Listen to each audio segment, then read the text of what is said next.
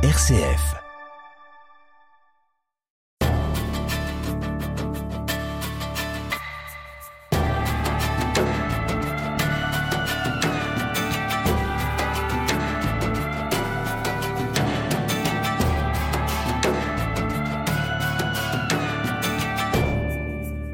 Des totems élancés vers le ciel, des panneaux muraux ciselés, hachurés, qui renvoient la lumière comme un tableau de soulage, des écritures imaginaires taillées dans le bois, polies, caressées. Thierry Martenon, vos sculptures en bois, réalisées ici, dans cet atelier en Chartreuse, sont parties aux quatre coins du monde, chez des collectionneurs ou dans des intérieurs de particuliers. Alors merci de nous accueillir dans votre village d'Entremont-le-Vieux, dans ce magnifique massif de la Chartreuse.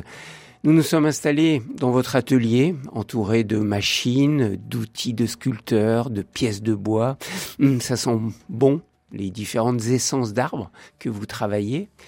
Alors Thierry Martenon, ça se mérite hein, de venir jusqu'à vous par ces petites routes de montagne. Et, votre hameau, en dessus d'Entremont, s'appelle le désert d'Entremont. Alors de quel type de désert parle-t-on? Alors c'est un désert qui est en montagne, en moyenne montagne, dans une petite vallée des Entremonts qui fait partie du massif de la Chartreuse. Et euh, voilà, c'est vrai que ça se mérite. C'est 1100 mètres d'altitude. Pour prendre euh, une petite route, grimper dans la montagne pour arriver jusqu'à vous. On est entouré de montagnes. Hein. Ouais. Bravo d'ailleurs. Hein, ouais. C'est pas c'est pas toujours simple. Là, il y avait pas de neige aujourd'hui, c'est bien. Non, on est entouré de montagnes, on est entouré d'arbres, on est, c'est la moyenne montagne, ils le définissent comme ça. Ce qui est intéressant d'ailleurs, parce qu'il n'y a pas que de l'organique, on a du végétal, donc euh, c'est intéressant. Il y a des champignons, il y a des rivières encore.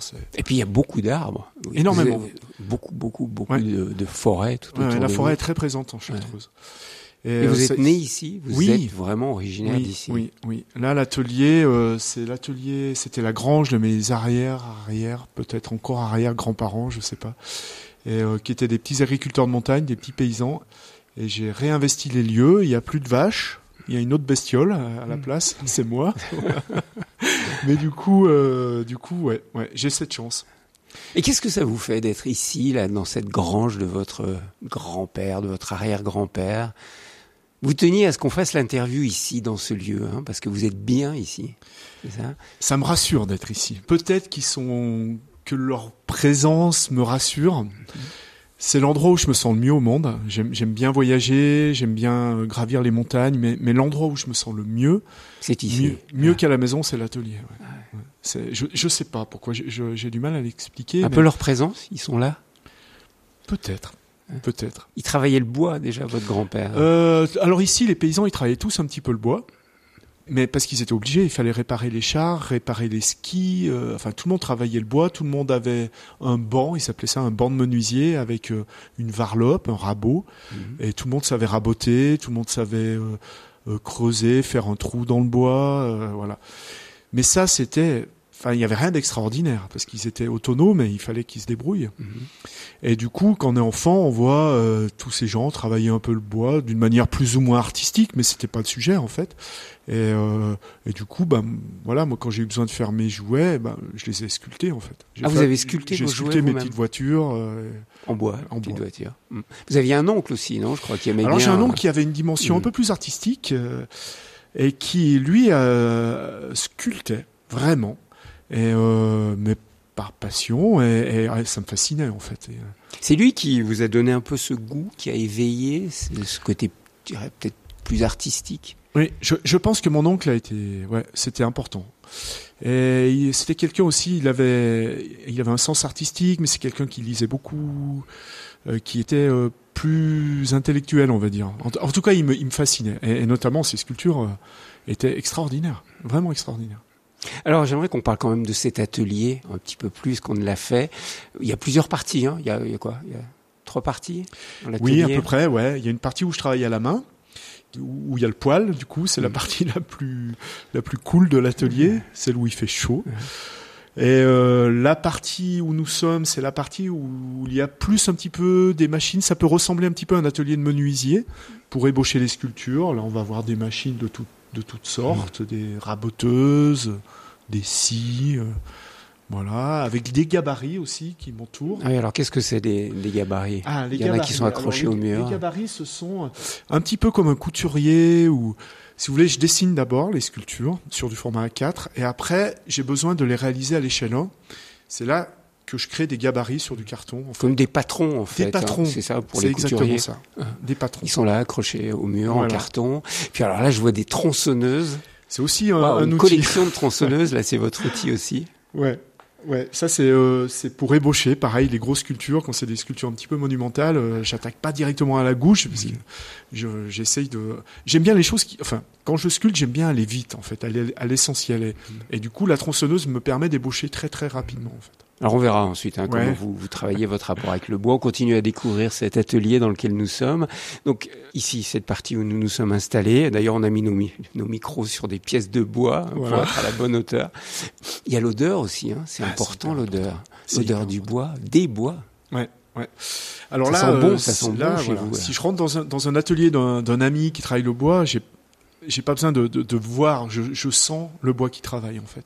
Vous devinez Oui, sur oui, quel oui, bois il travaille ouais, par ouais. l'odeur du bois. Ouais, c'est tout- toutes les essences euh, ont, un caractère olfactif très marqué. Et là, qu'est-ce qui domine là en ce moment Là, euh, un petit peu l'épicéa là. Vous vous en rendez peut-être pas compte, mais récemment j'ai scié de l'épicéa et, et, euh, là je sens l'épicéa. Après, il y, a des- il y a des essences qui puent, clairement. L'acacia, c'est horrible. Pour être clair. Bah écoutez, moi pour le moment, je trouve que ça sent non, bon. j'en travaille très peu de l'acacia. Dommage qu'on puisse pas transmettre ça par les micros, Oui, hein, les oui. odeurs. C'est vrai. Alors, et dans l'autre l'autre partie qui est, qui est chauffée, mais où, où on s'est oui. pas installé parce que il pleut et il y a trop de bruit sur le toit, donc on s'est pas mis dans la partie chaude. Qu'est-ce qu'il y a là-bas? Qu'est-ce que vous faites dans cette partie Alors là, c'est la partie où je travaille le plus en fait. C'est la partie où il y a mon établi, où il y a mes outils et où je vais aussi dessiner et sculpter. euh, euh, voilà, donc là prendre les outils plus fins après les ébauches, donc euh, prendre des gouges, des rabots, euh, voilà tous les outils classiques un petit peu des, des sculpteurs depuis que l'homme a inventé euh, l'outil en fait. C'est- ça n'a pas bougé. Et c'est un atelier un peu plus petit, le toit est un peu plus bas. C'est la partie où vous passez Ouais, j'aime bien. Il y a une belle lumière aussi, Mhm. c'est important pour, pour euh, sculpter. J'ai rajouté plein de, de spots et de, et de toutes sortes d'éclairages pour, pour y voir clair, mais, mais il y a quand même une belle lumière naturelle. Et pour voir comment vos sculptures vont répondre à la lumière Ouais, aussi, c'est très important. Mhm. Très très important. On sculpte avec la lumière. Troisième partie de l'atelier, là, on monte l'escalier qui est Oui. juste derrière vous. Voilà, Et- donc c'est la petite, c'est au-dessus donc euh, de l'atelier. C'est l'endroit où je, alors le mot stocker est peut-être inapproprié, mais c'est où, où on peut découvrir euh, les sculptures quand elles sont terminées. Je les, hop, elles passent à l'étage, elles un s'élèvent. un un showroom en, en Voilà, français dans le texte. pas le hein, dire. ça, mais c'est ça, c'est ça. C'est ça. Ouais. un showroom. Et puis c'est aussi l'endroit, il y a un petit studio photo où je fais les, les photos des sculptures aussi. Visage, Thierry Lyonnais. J'aime bien Thierry Martenon, cette humilité que vous avez, parce que j'ose pas le dire. ça ça vous fait drôle de dire que vous avez un showroom, que vous êtes un artiste, que vous êtes un sculpteur, et un sculpteur reconnu maintenant, que vous vendez des pièces dans le monde entier. Ça vous fait bizarre? Oui, ça fait bizarre. Alors, j'utilise rarement le mot artiste. Euh, sculpteur volontiers. Sculpteur, ça me correspond vraiment. Derrière, il y, a, un- il y a- il y a un vrai, entre guillemets, métier, un vrai savoir-faire. Le mot artiste, enfin, moi, je, je- je suis né ici et, et- et- artiste, ça nous, enfin, ça me correspond pas vraiment. en Et fait. pourquoi? Vous êtes Je un artiste aujourd'hui, vous êtes reconnu comme un sculpteur, artiste. C'est plutôt vous, en fait. C'est plutôt vo- votre regard qui va dire si je suis un artiste ou pas un artiste, et le regard des autres. Si vous voulez, je suis autodidacte, j'ai pas fait les beaux-arts, euh, je me sens pas toujours légitime dans ce rôle d'artiste, en fait, pour être franc. Le mot Arti- sculpteur me correspond bien. Sculpteur, ça vous va? Artisan? Artisan me va bien aussi. Ça me va. En fait, moi, je, je sais pas, ça dépend. Qu'est-ce qu'on met derrière le mot artiste C'est compliqué, en fait. Euh, je- si c'est un rapport avec le beau et avec un certain, euh, je sais pas, avec la création, mais quand même qui, qui a un côté esthétique, ça me va. Je suis artiste. Je suis pas sûr que ce soit encore une définition contemporaine. euh. Mais qu'est-ce que vous recherchez en fait à travers votre travail aujourd'hui? Ah, c'est une vraie question. Euh, je sais pas. Je sais pas. L'apaisement, continuer à être, euh, à rester le plus paisible possible. Mais j'ai jamais cherché autre que ça, en fait. Euh, le fait de travailler le bois sur mon établi ici me rend, me rend paisible, en fait, me rend heureux. Et, et je ne cherche que ça. Enfin, je cherche, oui, c'est ce après. En tout cas, c'est surtout pas la notoriété, surtout pas une question d'argent. euh, tout ça, euh, on n'en a pas besoin là. Le but, c'est de vivre ici, surtout. C'est hyper important. C'est- le plus important. Mhm. D'y vivre, et si je peux d'y mourir, ce serait juste génial. Vous n'avez aucune envie d'aller vous installer à Paris, à New York, à Dubaï Oula, oula. Je dis ça parce que vous avez Non. des œuvres qui sont Oui. parties là-bas. Oui, mais non, c'est pas le sujet en fait. C'est, ça m'intéresse pas du tout.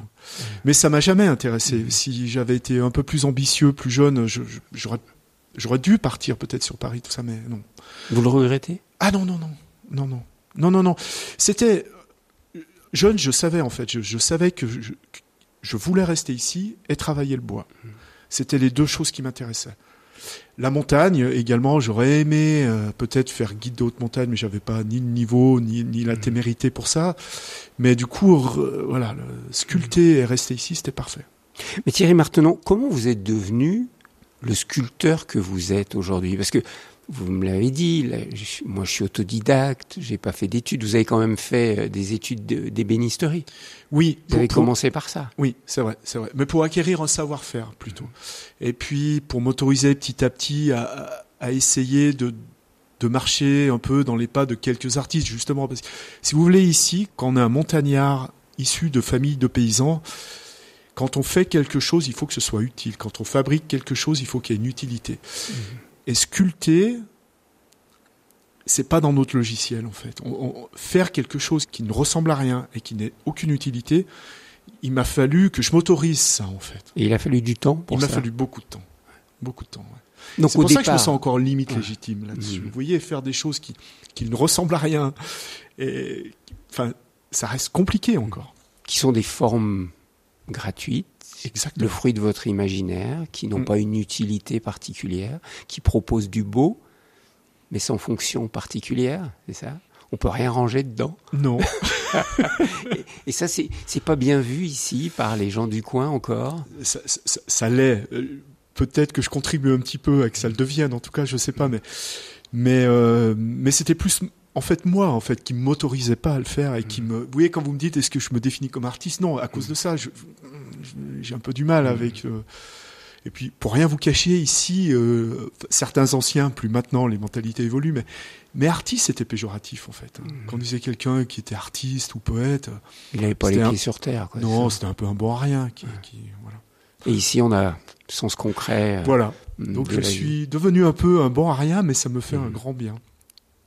Thierry Martenon, ébéniste, ça a été l'apprentissage que vous avez euh, vécu. Euh, vous aviez quel âge à ce moment-là quand vous avez commencé votre... Je me souviens plus très bien, mais un apprentissage, j'avais autour de 18 ans, quelque Mhm. chose comme ça. Ouais. J'ai pas été à l'école très longtemps, euh, un peu voilà, un peu erré, et puis tout doucement. voilà. Et qu'est-ce qui a fait que vous êtes passé de l'ébénisterie, donc de l'utile, on va dire, hein, fabriquer des meubles. Et Dieu sait si dans les montagnes, on a fabriqué de beaux meubles en Savoie, puisqu'on est quand même dans la partie savoyarde hein, de la Chartreuse. Je tiens à le dire, on n'est pas dans la partie euh, iséroise de la Chartreuse. Donc en Savoie, on fabrique des beaux meubles, on fait un beau travail en ébénisterie. Et à quel moment vous avez décidé finalement de quitter l'ébénisterie pour devenir sculpteur? Je sais pas vraiment. C'est plutôt des rencontres en fait. euh, Des... Je le savais au fond de moi-même que j'allais pas faire des meubles. Le côté, euh, il faut que tout soit bien. Quand on fait une porte, faut qu'elle euh, s'ouvre. Quand on fait un tiroir, faut bien qu'il s'ouvre, faut pas qu'il coince. Tout ça me, me c'était, faut que ce soit bien d'équerre et tout ça. Tout ça, ça, ça il y avait pas assez de liberté pour moi. Et du coup, euh, je sais pas, c'est plutôt la rencontre en fait, quand la rencontre d'autres, d'autres artisans d'art, d'autres artistes qui m'ont ouvert les yeux, qui m'ont donné ah oui, en fait qui m'ont autorisé en fait. C'est Voilà. quoi des inspirations d'autres sculpteurs Bien que sûr. vous avez vus? Bien sûr, c'est- d'ailleurs si on parle aussi d'inspiration, ma première source d'inspiration, ce sont mes contemporains, mes, mes amis sculpteurs, peintres, les grands maîtres qui ont jalonné euh, le monde de la sculpture. C'est mes principales sources d'inspiration. Comme qui, par exemple? Alors Qui vous Alors, inspire beaucoup? le- Celui qui, qui me fascine le plus, c'est Paul Klee, qui faisait partie du Bauhaus notamment. Plutôt peintre, hein, plus plutôt peintre, connu comme plutôt peintre. Paul mais mais toute sa recherche de la simplicité. Euh, tout ce mouvement un peu du autour du less is more, un peu la, la bannière du Bauhaus, ça, ça me fascine. Après, euh, l'épure, la simplicité, oui, en fait. oui, ouais, ouais. C'est tout le sujet en fait. Tout le sujet Mais quand on vous voit, on pense plus spontanément à, à Brancusi. Ah, je suis un fan absolu de Ouais. Brancusi. Absolu. Je ne peux pas monter euh, sur Paris sans aller voir l'atelier à côté du centre Pompidou. Uh-huh. J'adore ça. Et Cet homme Henry- était, était un grand, grand sculpteur. Et Henry Moore. Moi, je dirais c'est les deux. Quand j'ai vu votre travail, je me Ça me suis fait un dit énorme plaisir. Henry Moore et, et, et Brancusi. Ah bah là vous citez euh, deux personnes qui, qui comptent pour moi énormément. ouais. Énormément. Henri Moore, c'était extraordinaire. Et donc, ce sont ces modèles-là, ces, grands sculpteurs et peintres, puisque vous citez Paul Klee, qui, vous ont donné envie de vous lancer dans une sculpture qui va pas être utilitaire? Bien sûr, bien sûr. Euh, euh, quand je découvre ça, je me dis, mais oui, tout est possible en fait. Tout est possible. On n'est pas obligé de, faire du figuratif, on peut, on peut juste être dans la recherche de forme et en pensant quand même à la notion de beau. Et bien sûr, ils m'ont- ouvert euh, l'esprit à, à un degré. euh, Mais comment on, on passe le pas? Parce que j'ai- bien senti que bah, vous êtes un gars du coin, un gars du pays. hein. Ici, on a les pieds sur terre, on est concret. quoi. On est Ça se sent à ce point-là. paysan, fils de paysan, arrière-petit-fils de paysan, euh, du concret. Et puis là, ça y est, vous devenez un artiste. Moi, je le dis, vous voulez pas le dire. Et, et, et assumer ça. Comment on fait pour euh, dépasser, je dirais, un peu cet atavisme familial et environnemental, hein, social? Dire, Allez, fais, fais du vrai, fais du solide, fais du concret, quoi. C'est vrai, mais je sais pas, j'ai du mal à définir. Ça a été les rencontres aussi, des rencontres avec. euh, En fait, c'est d'autres personnes qui, qui m'ont dit, Hum, c'est peut-être intéressant en fait ton travail. Et, enfin, et voilà, ils m'ont proposé à des galeries. euh, je, je suis allé faire une résidence d'artiste aux États-Unis, qui m'a ouvert les portes de collectionneurs. euh, et non, c'est voilà, mais c'est petit à petit en fait.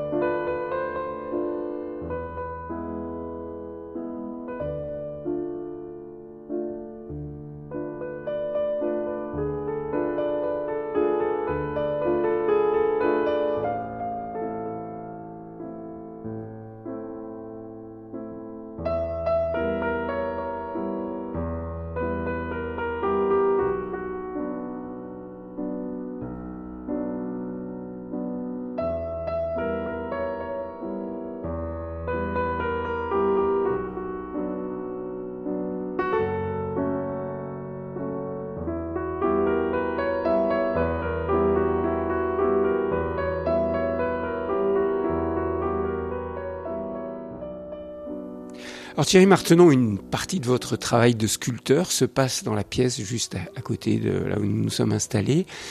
Et vous dessinez. Le dessin tient une grande, grande place hein, dans votre travail de sculpteur. Pouvez nous expliquer pourquoi? C'est peut-être euh, le dessin, c'est peut-être la, chose primordiale en fait. Euh, dessiner, c'est sou- souvent des fois quand il y a des jeunes qui me demandent, je dis c'est déjà sculpté en fait. Ça, ça permet, la première des choses, c'est d'éliminer les mauvaises idées. Le bois est une matière précieuse et, et, euh, du coup une matière noble et il faut pas l'abîmer. Donc j'oserais pas attaquer euh, une sculpture euh, directement dans un tronc sans avoir un peu dessiné avant. euh, si jamais je rate, ce serait trop dommage. quoi. C'est vraiment une matière Pour le bois, pour pour respecter le bois, le pour bois, respecter quoi. le bois. C'est la première des choses.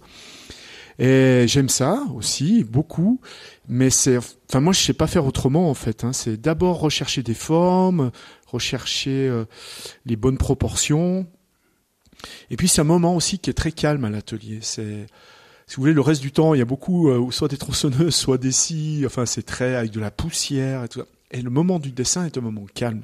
Vous aimez ça en Ah fait, ouais, j'aime beaucoup. ouais. Ça me permet d'écouter la radio, notamment, en même temps que de dessiner. Et euh, Et vous dessinez beaucoup, hein oui, je dessine beaucoup. Il y a un côté, je veux pas dire automatique, mais euh, J'ai deux types de pratiques. En fait, j'ai la pratique où je vais dessiner en pensant sculpture. Donc je vais rechercher des formes, des, des choses en, en, imaginant que cela peut-être deviendra une sculpture. Et après il y a le dessin, mais qui m'est personnel, qui que j'ai rarement exposé, qui est voilà, qui est plutôt de l'ordre du dessin automatique. Mmh.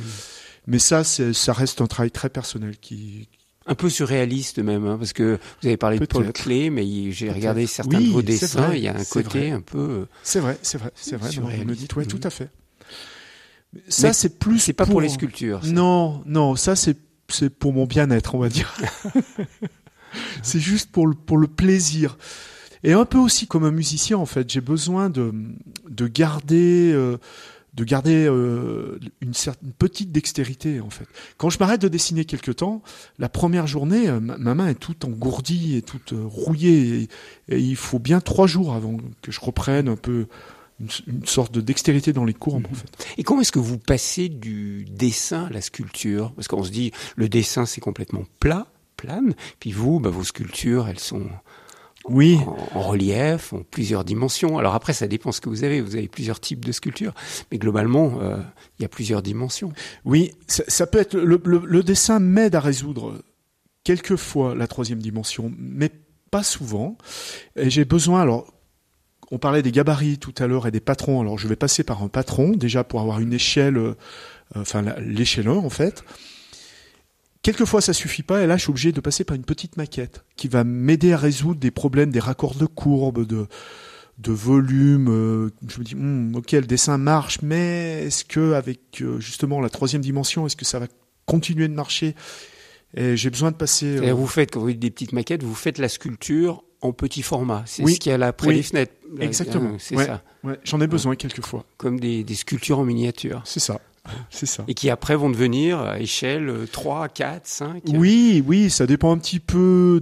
Ça va beaucoup. L'échelle va dépendre de l'arbre, de ma volonté aussi, mais également des, des, arbres que je dispose en fait. Parce que Là, vous faites quel... des sculptures qui ont quelle taille? Alors ça peut varier. Alors ça, ça reste assez modeste à échelle humaine. On peut, ça peut rentrer dans une maison, mais quelquefois, voilà, euh, mon ego s'emballe et, et je fais des grosses sculptures. C'est votre monumental. Pourquoi vous dites c'est mon ego qui ouais, Je pense que les sculptures monumentales, ça fait, c'est vachement lié à l'ego. Quoi. On serait pas obligé de faire des grosses sculptures. Je, je, crois que je dis une bêtise, mais il me semble que les Inuits dé décrivent la sculpture comme un objet qui tient dans la main. Ils ont et, et, et ça leur convient. Et ouais, ils ont parce que les Inuits n'ont pas d'arbres, ils, ils, sculptent sur les os. Ouais, c'est peut-être moins d'ego que nous, je sais non, pas. Je sais pas, je sais pas mais ils n'ont pas d'arbres monumentaux. Oui, c'est peut-être ça. Ils ont peut-être que les os des baleines. Je sais pas. Parce que là, le totem qui est dehors, par exemple, il fait combien? Il fait 4, 5 mètres de haut. Mm -hmm. Et ça, c'est votre ou c'est le désir de faire sais... des totems comme vous l'aviez en Amérique du Nord? Peut-être, peut-être. Non, mais le monumental n'est pas forcément nécessaire. Des fois, je me laisse embarquer par un, un truc qui n'est pas forcément sain, mm -hmm. je trouve. L'échelle, euh, une, une, sculpture à, qui marche, à, qui fait, je sais pas, 20, 30 cm, elle va pas être plus forte si elle fait 3 mètres. Je suis pas sûr. Je suis et, pas sûr. et, dans le showroom, là, c'est plutôt des, des tailles euh, pour les intérieurs, quoi. Oui. C'est des, des sculptures oui. qui font 1 mètre 50. Même ouais, petites, à peu près. Voilà, il y a des sculptures un peu plus petites qui. C'est souvent lié au bois en fait. Là, quand j'ai des séquoias, par exemple, qui sont des, euh, des arbres remarquables de par la taille, je vais je vais faire des sculptures monumentales. Donc, donc quand il y a un beau séquoia, je dis ah bah oui, là, allez, faisons une sculpture monumentale pour l'extérieur. Mais un noyer, euh, je peux pas. Bon, déjà, il va pas supporter l'extérieur, mais c'est souvent des arbres qui ont des échelles euh, plus petites. C'est des arbres qui vont faire ouais 50, 60 cm de diamètre. Alors Thierry Martin, comment vous choisissez vos bois justement? On va partir à la base. Alors là, juste derrière vous, il y a toutes ces tronçonneuses. C'est vous qui partez dans la forêt avec votre tronçonneuse pour couper les arbres? Alors moins maintenant, parce que je travaille beaucoup. Je l'ai fait auparavant. C'est bien. Après, j'essaye de, de, pas. Euh, ça me fend le cœur à, chaque fois si on doit couper un arbre pour une sculpture. C'est pas un arbre est, est bien plus joli quand il est sur pied et vivant ça vaudra toutes les sculptures du monde. Maintenant, on habite euh, dans une région où l'industrie du bois est développée, elle est à peu près raisonnée, plus ou moins.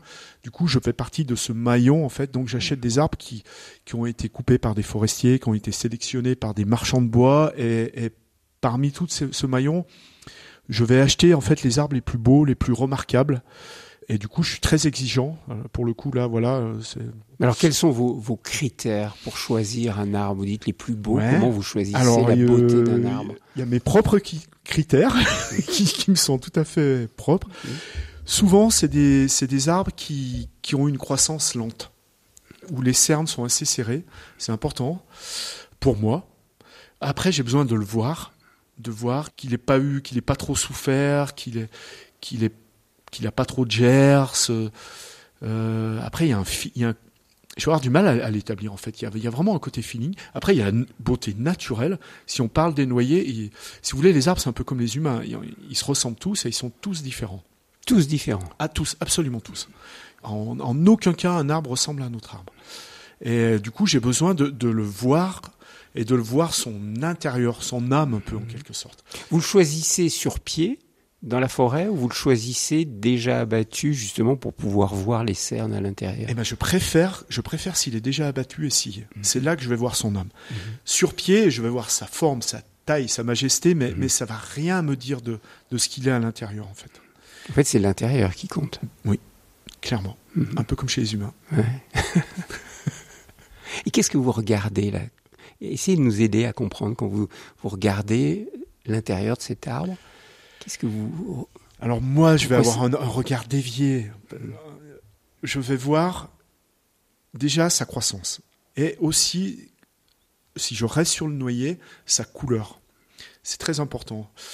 Enfin, pour moi, pour mes sculptures. Et si il a eu une croissance lente, comme je vous le disais, s'il n'a pas trop été abîmé par les intempéries, euh, voilà, si c'est... En fait, j'aime les arbres calmes. Je ne saurais pas le dire autrement. Pas les arbres trop nerveux, trop qui ont été trop tourmentés, trop. S'il a subi trop de vent, s'il a poussé trop au nord dans des fortes pentes. Le positionnement de l'arbre là où il a poussé est important et va donner un, un bois différent. Oui, oui, oui. Alors, c'est mes propres critères. Mhm. Euh, d'autres arbres vont séduire d'autres sculpteurs, mais, mais euh, Donc moi, vous moi, voulez un arbre calme pour que vos sculptures soient calmes. J'avais pas pensé à ça, mais, mais, mais, mais ouais, en fait. Parce que ce mot calme, il revient beaucoup depuis le Ouais. notre- début de notre rencontre. Ouais, Vous cherchez une vie calme, vous aimez le calme, vous voulez des arbres calmes. Et vos sculptures apportent du calme? J'espère, j'espère. En tout cas, c'est c'est peut-être l'environnement de la Chartreuse qui, qui est, comme vous le savez, un, un pays euh, de retraite, de, de, de, Bah, de y grande a un- un grand mon- spiritualité. Voilà, Et exactement. on parlait de désert au début de notre émission. C'est ce que Saint Bruno est venu chercher au désert. C'est le désert de la Chartreuse pour chercher un calme intérieur, pour être en communion avec Dieu. Vous, vous êtes, vous sentez inspiré par euh, cette atmosphère du désert de la Chartreuse qui est pas loin d'ici? Ah, totalement, totalement. Mais c'est ça, ça m'imprègne jusqu'au bout des ongles. Hein. C'est, mais pas d'une manière consciente en fait. hein. Et, je, je suis, je pense que tous les habitants, peu importe ce qu'ils font, mais à partir du moment où, où ils habitent quelque temps cette vallée, ressentent ça. Vous pensez qu'il y a eu un, comme un rayonnement de la prière de ces moines? Il y a un truc, il y a un truc. Alors moi, moi, si vous parlez de spiritualité, vous voyez, j'ai même du mal à le prononcer parce que je n'en ai peu ou pas. Mais, mais, mais bien sûr que ça me. Ah, C'est intéressant parce que dans le coin, les gens sont plutôt catholiques, hein, Oui, traditionnellement, oui, je dirais. oui. Vous, vous avez pris de la distance par rapport à tout J'ai pris de la distance, mais mais euh, mais sans pareil, d'une manière paisible et sereine, sans voilà. Mais j'ai eu cette éducation qui est de montagnard, euh, chrétienne, euh, mais mais dont j'ai gardé, je pense, des, les, les belles valeurs qui sont une ouverture d'esprit, je pense, et et de la recherche, bienveillance. Et la recherche de la paix, en fait, parce que le calme Ouais, dont vous parlez, c'est c'est la paix. C'est En fait, en fait, malgré moi, je mais en fait, ouais, c'est, c'est- mais je pense que c'est naturel, hein, c'est- sans, sans fausse modestie. On, enfin, c'est, c'est la nature aussi environnante qui qui vous appelle à cette euh, sérénité, à cette aussi, paix. vous avez raison, vous avez raison. Mais en, en fait, j'y suis tellement impré- imprégné et imbibé et, et- et habité que qu'on se rend plus compte de tout ça. C'est c'est quasi un état euh, naturel d'être comme ça. Si vous voulez, par exemple, quand je vais en ville, j'ai beaucoup de problèmes. Je trouve que les gens parlent déjà très vite, très très vite. Il me faut un petit temps d'adaptation. euh, leur débit de parole est rapide. Tout va très vite en fait. Pourtant, vous vous rendez à Paris parfois, vous avez. oui, non je suis un petit peu obligé, mais, mais il y a mais- des galeries qui vous représentent. donc Oui, vous mais êtes toujours un petit peu aller. reculons. C'est jamais. Sauf si je vais, par exemple, si j'adore aller à Paris ou à Lyon, s'il y a des belles expos, euh, voilà, c'est Mhm. une chance d'être citadin dans ces grandes mégalopoles. Mégalopoles, c'est qu'il y, a- il y a des il y a des super expositions de grands artistes que, que j'aurais pas accès ici dans mon petit village, mais mais euh, c'est la seule raison.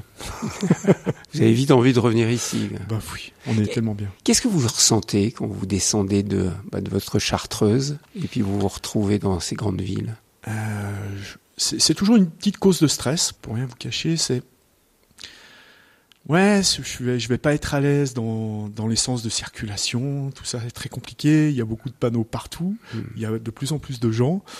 Euh, il me faut un petit temps d'adaptation. C'est- je descends jamais avec enthousiasme, vraiment. C'est, c'est, euh, c'est- non, ça me stresse. Et le monde de, de l'art parce que vous n'aimez pas dire que vous êtes artiste, vous êtes pourtant devenu un artiste. Euh, vous êtes exposé dans des galeries, vous êtes vendu dans différents pays dans le monde. Vous êtes en lien aussi avec ce marché de l'art. Comment vous le voyez? Oui, oui, oui, oui, oui, oui, il me nourrit. Donc, euh, voilà, c'est le nerf de la guerre malheureusement. Et comment je le vois, je sais pas. Je, je suis un peu en dehors en fait de ce monde-là, pour être franc. Euh, je suis très peu représenté par les galeries, euh, très peu dans le monde, euh, dans le, comment je dirais ça, les musées français, tout ça. Je suis très très peu représenté, mais ça me va très très bien Mhm. en fait. Je, suis un- je, je- je suis pas sûr de faire partie du, du monde de l'art en fait. Euh, en vrai. Mhm. En vrai. Mais par contre, où sont parties vos œuvres? Alors j'ai la chance qu'il y, ait- qu'il y ait des gens qui aiment mon travail Mhm. Et, de par le des monde. mais- collectionneurs voilà, Dans quel des pays collectionneurs. Mhm. des- Dans quel pays vous êtes représenté Alors un peu, alors bon pour être simple et franc, dans les pays riches et industrialisés, Mhm. malheureusement, là, là où, où l'argent est, euh, les sculptures sont. Mhm.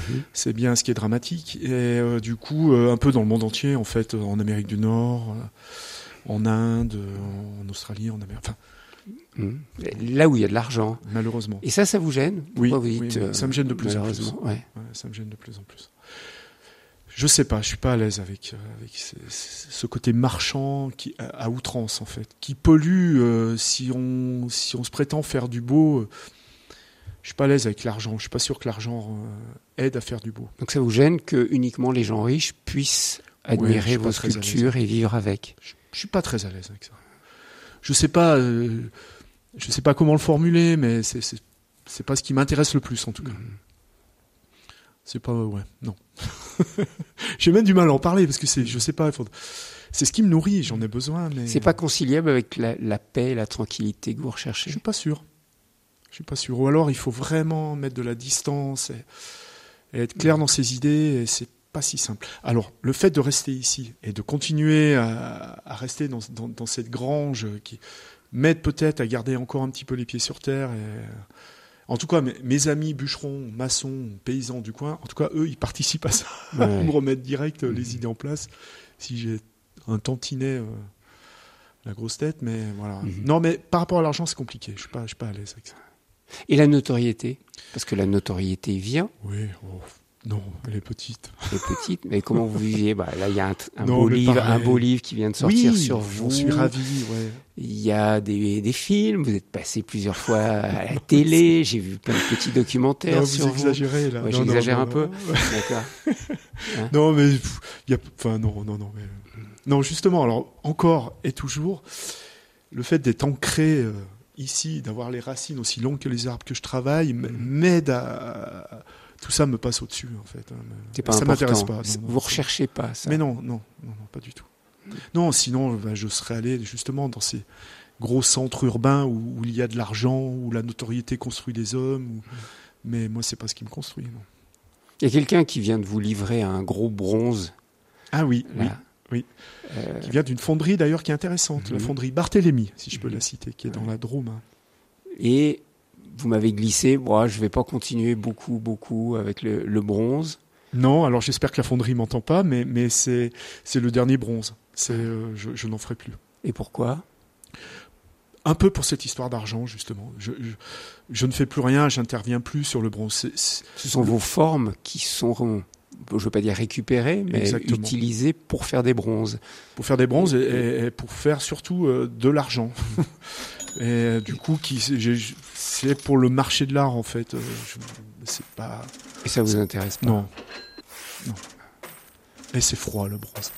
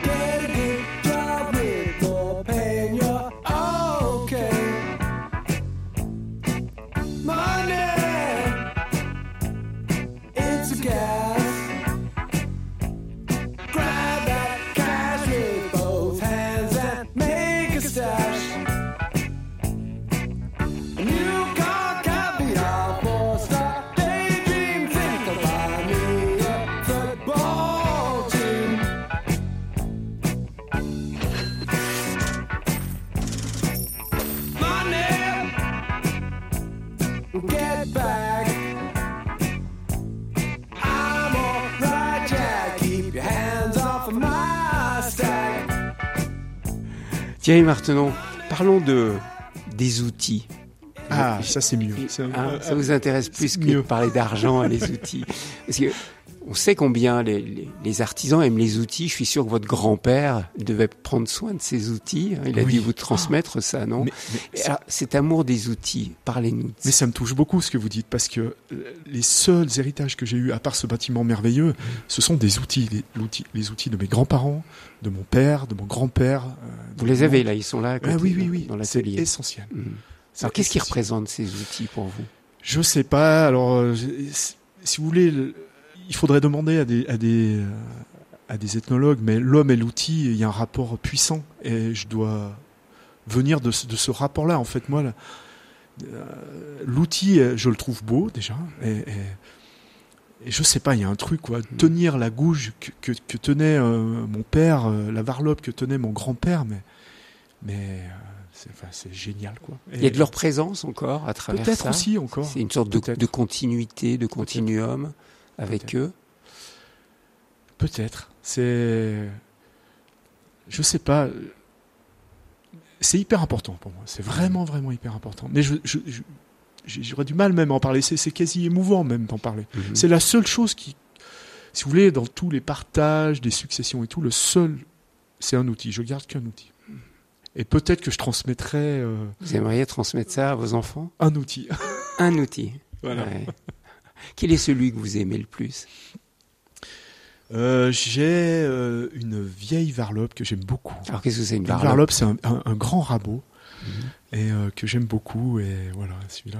Alors, je m'en sers de moins en moins, mais euh, c'est un outil que j'aime beaucoup. J'aime beaucoup aussi ce qu'on appelait des chignoles. Je sais pas si ça vous parle. Mhm. Ça, je vois, oui. Euh, c'est beau. Trous, voilà, Celle-ci, je l'aime beaucoup. Je fais le mouvement en radio, ça rend pas terrible, mais c'est pour faire des trous. ouais. Même le mot, je le trouve joli. Ouais, chignole. Et puis, et puis tout, voilà, toute l'étymologie autour des outils. Mais c'est, je sais pas, une vastringue, un trusquin. Et vous recherchez des outils d'autrefois pour travailler aujourd'hui ou, ou pas? Je l'ai fait. Là, j'ai une belle panoplie d'outils. euh, euh, je l'ai fait. Je le fais plus. Mais, j'utilise, oui, des, outils que j'ai achetés euh, sur des brocantes et, que, qui sont, si vous voulez, l'acier du début du siècle était, très très bon. Il était tendre, mais il, il pouvait s'affûter très facilement. On obtenait un tranchant rapidement. Les outils modernes, où on a mis du carbone dans l'acier, il dure plus longtemps, mais il est plus difficile à affûter. Alors, quelquefois, j'aime bien utiliser des vieux outils pour leur tranchant, en fait. Et le bois réagit différemment avec ces Ah oui. outils? Ah oui, oui, oui, oui. Le noyer, notamment. Le noyer avec un outil qui, qui est affûté comme un rasoir, si vous voulez, quand vous allez sculpter, le talon de l'outil va venir polir le noyer. Et c'est magique. Et ça dépend comment on a affûté. euh, euh, ça dépend de l'outil, totalement. Ouais, mais c'est c'est un monde, en fait, euh, qui est fascinant. Tout est en lien. L'outil, le bois, où il a poussé, euh, enfin tout. Et la main Et votre main C'est un outil On rentre dans l'intime, là, du coup. ouais. Dans le Ma main, j'en sais, ouais. sais rien. euh, ma main. Elles sont là, faites voir vos mains. Elles sont, elles sont Ouais. larges, elles sont solides. elles- Ah bon? Ah ouais, je les touche là en même temps que qu'on parle. Ouais, elles sont là, elles sont ridées avec des comme des petites crevasses. hein. Elles sont dures vos mains. Alors, euh, c'est aussi un petit peu des mains de, de grimpeurs, de modestes grimpeurs. Donc, je Ah vais ouais. beaucoup en montagne. Alors, il y a peut-être un mélange de, de des Ah, deux, mais, mais- mais pas là, là. Non, vous avez raison. hein, dans cette partie du doigt là, c'est Ouais, c'est vrai. c'est pas le bout du doigt, c'est l'outil là. hein. Ouais. C'est l'outil qui a façonné votre main. Ouais, la main, la main. Alors, je sais pas, c'est peut-être le prolongement de la tête aussi. Est-ce que, je sais pas. euh, Je suis content d'avoir tous mes doigts encore parce que des... quand on travaille le bois, ça pourrait pas être le- forcément le cas. Surtout sur ces machines là qui Ouais, nous entourent ouais. là, il y, en a qui coupent. Et euh, non, quelquefois elles sont, euh, elles sont à l'image du bonhomme. Elles vieillissent aussi. Et le matin, elles sont un peu encore engourdies. Il faut, pareil, comme pour le dessin, il faut, faut les échauffer un petit peu pour. Et vous les échauffez par le dessin? Ah, par le de dessin, où les on attaque de doucement la journée. Ouais, ouais. Mais elles sont essentielles, bien sûr, bien sûr. En quoi alors? Aidez-nous, vous qui travaillez le bois, vous le touchez beaucoup le bois. Vous avez raison. En fait, c'est- quand j'arrive au stade de la de la finition, juste avant la patine, en fait, le regard ne sert plus à rien. C'est juste le regard de la main, le toucher de la main. C'est là que je vais sentir les défauts, euh, euh, la mauvaise courbe. On- souvent à l'œil, on la voit pas. En fait, il faut passer la main dessus et on va voir que là, mince, il y a un petit plat et il va falloir remettre un petit coup de râpe parce que pour, voilà pour éliminer cette, Et- cette bosse. C'est la main qui vous le il dit. n'y a que la main qui qui, vous l'indique. dit. D'ailleurs, ça me fait penser à une expérience formidable que j'ai eue sur une expo avec euh, une personne malvoyante. Ça a été le plus beau moment que j'ai eu avec euh, quelqu'un qui m'a parlé de mon travail. C'était extraordinaire. Elle ne voyait rien de vos formes, mais elle les sentait. Elle les touchait, les elle m'a décrit la sculpture comme jamais on me l'avait fait auparavant. C'était euh, extraordinaire. Alors souvent on dit euh, ne, ne touchez pas les œuvres. Vous, vous encouragez à ce qu'on les non, n'écoutez pas, touchez les sculptures, bien sûr, c'est Mm. hyper important. Bien sûr. Vous regardez avec vos doigts? En fait, vous avez vraiment le sentiment que Ah oui. vous regardez avec vos doigts? Ah oui, oui, oui, oui. C'est, c'est, c'est... Là, c'est dommage parce que là, vous ne me voyez pas travailler. Mais, mais, mais si je me mets à râper une pièce de bois, vous, vous, vous allez voir que, que je passe, je mets un coup de râpe et je caresse derrière. C'est un coup de râpe, je caresse derrière. Un coup de gouge, je caresse derrière. Je passe mon temps à caresser le bois, en fait. Il y a un côté très sensuel aussi.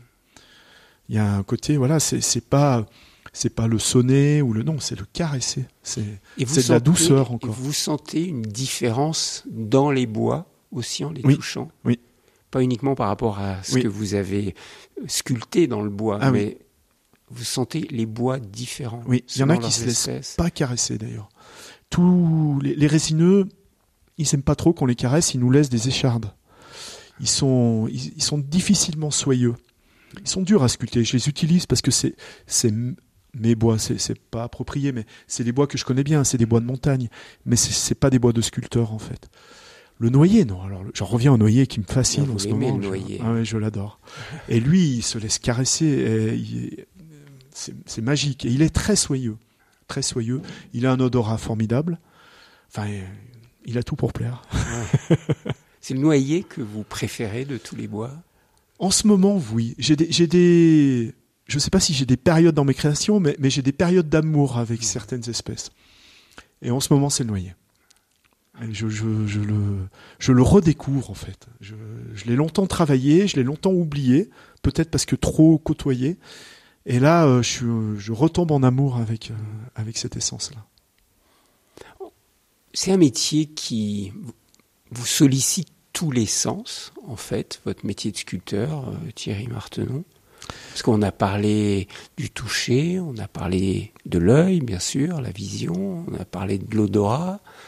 Il manque quoi Le goût Je sais pas, vous, vous goûtez le bois de temps en temps Alors, Ça peut m'arriver de prendre une brindille et de la mâcher, Ouais. mais, non, mais euh, pas, pas.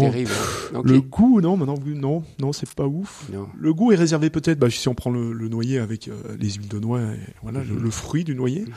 Non, à l'atelier, non, je le goûte pas encore, mais vous avez raison, ça sollicite tout.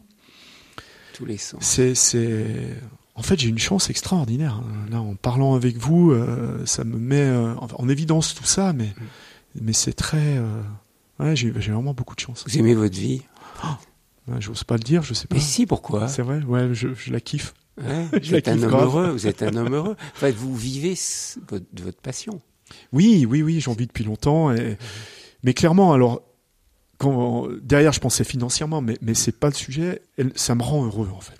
Ça, ça- je vois quelquefois des choses sur l'art thérapie. euh, C'est peut-être ce que je fais depuis tout le temps sans m'en rendre compte, mais, mais ça me, ça me soigne, en fait. Mhm. Je suis pas malade, hein, Mhm. mais, mais ça me, ça me rend heureux. Et, et- et Et alors, qu'est-ce que ça apporte Si on creusait un petit peu, qu'est-ce qui vous rend heureux dans votre travail de sculpteur? Parce que certains peuvent vous dire, mais vous êtes ici, dans ce coin isolé, vous êtes tout seul dans votre atelier.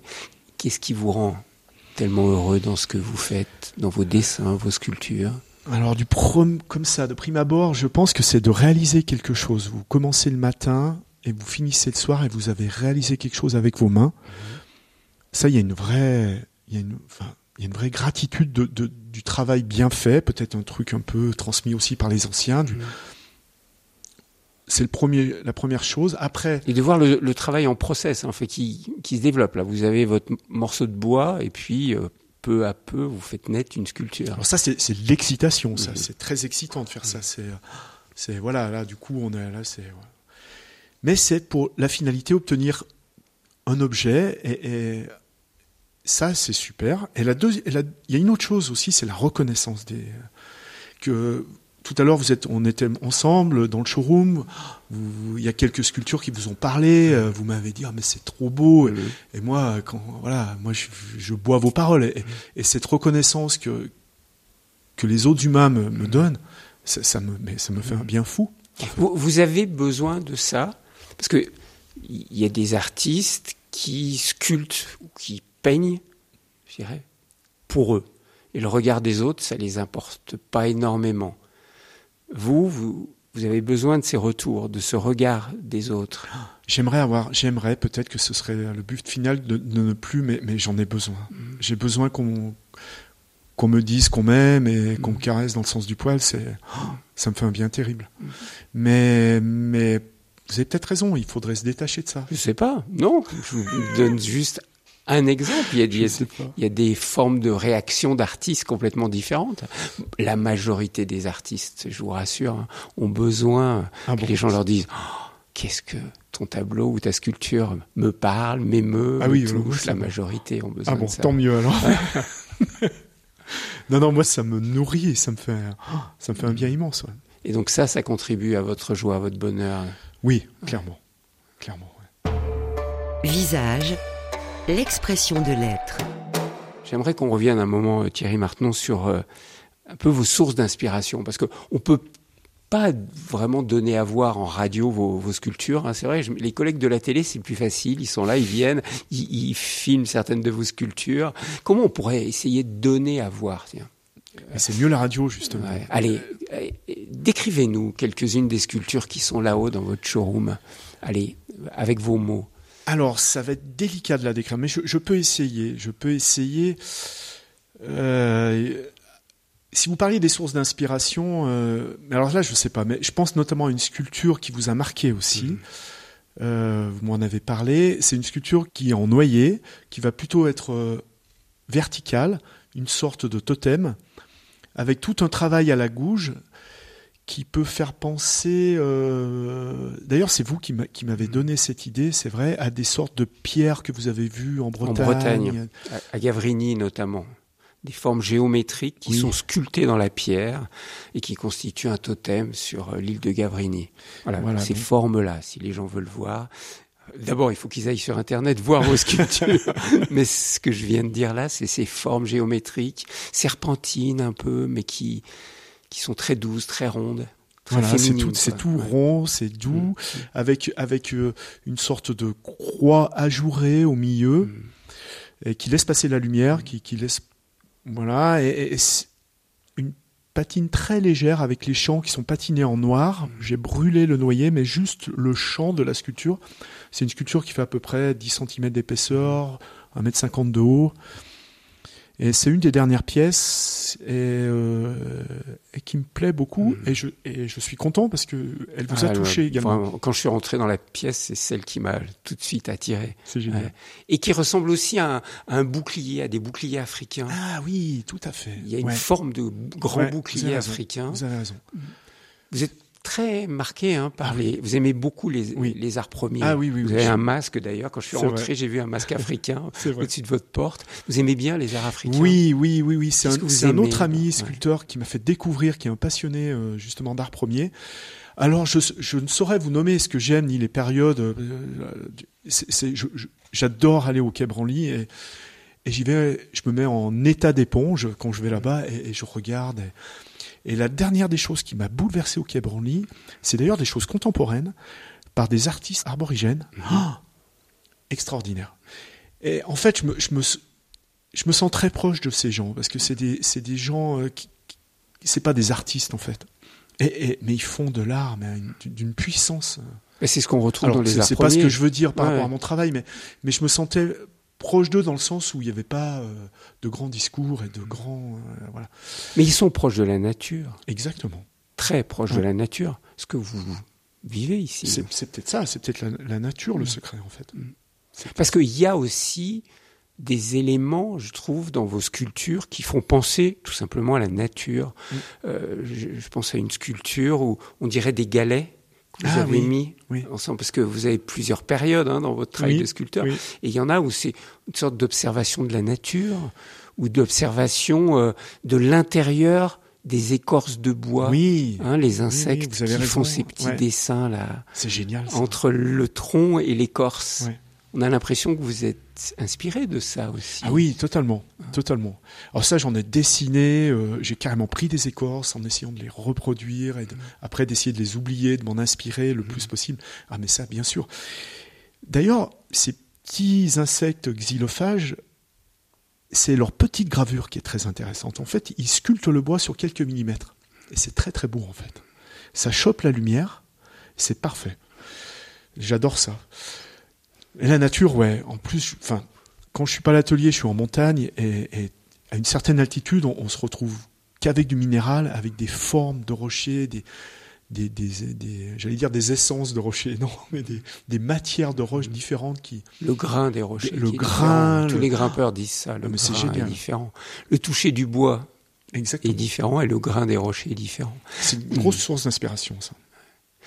Alors vous avez utilisé le mot de lumière. Moi j'ai l'impression que vous sculptez aussi avec la lumière ou et ou pour la lumière. Mais bien sûr, mais bien sûr, tous les sculpteurs et notamment un, de nos grands artistes qui est, disparu récemment, euh, Monsieur Soulage, est, un grand maître pour moi et il avait tout compris. Mais en fait, la sculpture et la peinture, ce n'est que le travail de la lumière. Quand on nous apprend à dessiner, les, les premières choses qu'on nous apprend à dessiner, si on fait une petite perspective, c'est après de l'ombrer. Et on nous dit, bah, vous imaginez que le soleil est en haut à gauche pour définir l'ombre qui sera plutôt à droite. C'est le travail de la lumière. Tout, enfin, en tout cas chez moi, Mhm. dans les pas de, de Soulage, c'est- essayer de, de faire des choses qui accrochent le mieux la lumière. Bah, notamment, vous avez des tableaux, on peut dire ça, on peut Oui. dire, hein, vous avez des œuvres Oui. murales sculptées dans le bois. hein. D'ailleurs, il y en a une que vous êtes en train de terminer Oui. là en ce moment, et qui sont appliquées au mur, et que vous noircissez. Vous Oui. nous expliquez ça, comment vous faites pour noircir ces, ces Alors, bois je, alors, je vais pas arriver à obtenir les, les, les beaux noirs de Soulage, qui était un maître, un maître, mais incroyable. Du coup, je, je vais cramer le bois. C'est une technique qui est très ancienne, en fait. On, on a beaucoup, euh, surtout les Japonais, c'était une technique pour conserver les bois. Et en sculpture, c'est absolument formidable. Du coup, je vais, alors pas toujours, hein, je, je brûle ou alors avec de l'encre, mais notamment si on parle de, de brûler, on obtient un, un soyeux qu'on n'obtient pas avec de l'encre en fait. C'est c'est magnifique. La contrepartie, c'est qu'on arrondit un peu les formes. On va avoir des sculptures qui vont être un peu molles si on brûle trop.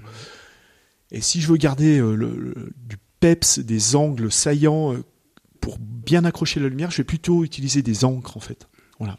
Et on obtient une sorte de lavis avec le bois. Alors c'est pas très, c'est un peu compliqué comme technique parce que on maîtrise pas tout en fait. C'est le bois qui va décider où il va absorber l'encre ou pas. Et là, je perds un petit peu la maîtrise et c'est sympa parce que du coup, voilà, il y a un petit côté aléatoire. Et C'est bon pour un sculpteur de perdre la maîtrise? J'ai un peu du mal avec ça, mais oui, Parce que oui, il- il faut. Il y a des erreurs. Mais bien parfois. sûr, Vous mais faites bien des sûr. erreurs. Mais bien sûr, plein. C'est en fait les sculptures, c'est les moins ratés. C'est une, il y, a- pas un, c'est ouais, celle qui vous a plu, elle est un peu moins ratée que les autres.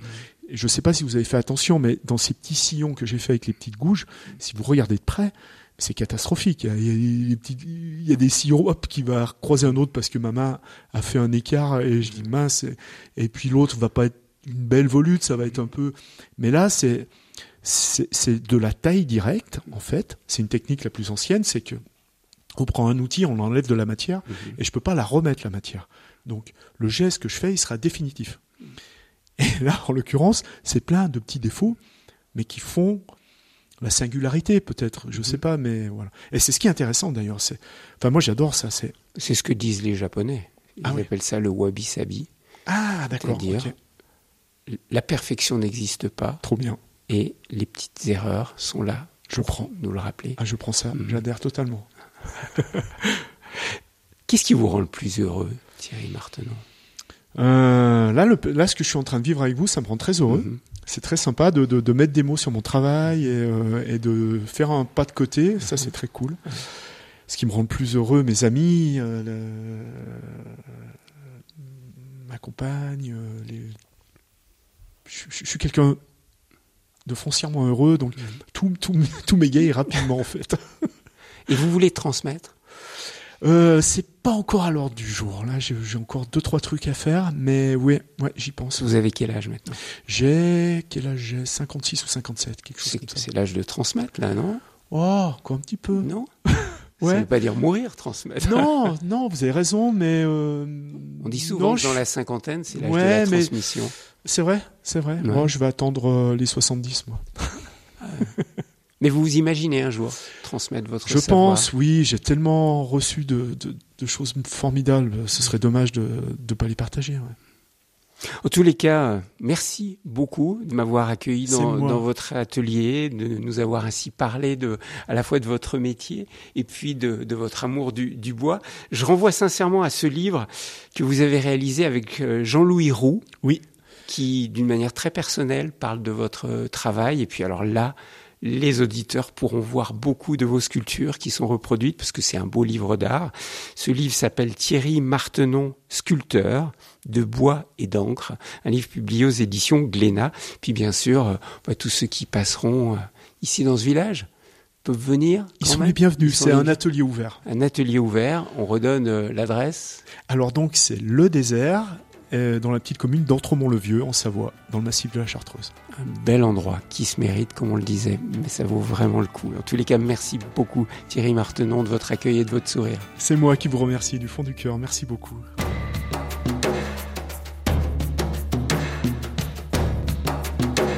Visage, une émission proposée par Thierry Lyonnais, réalisation technique Philippe Faure.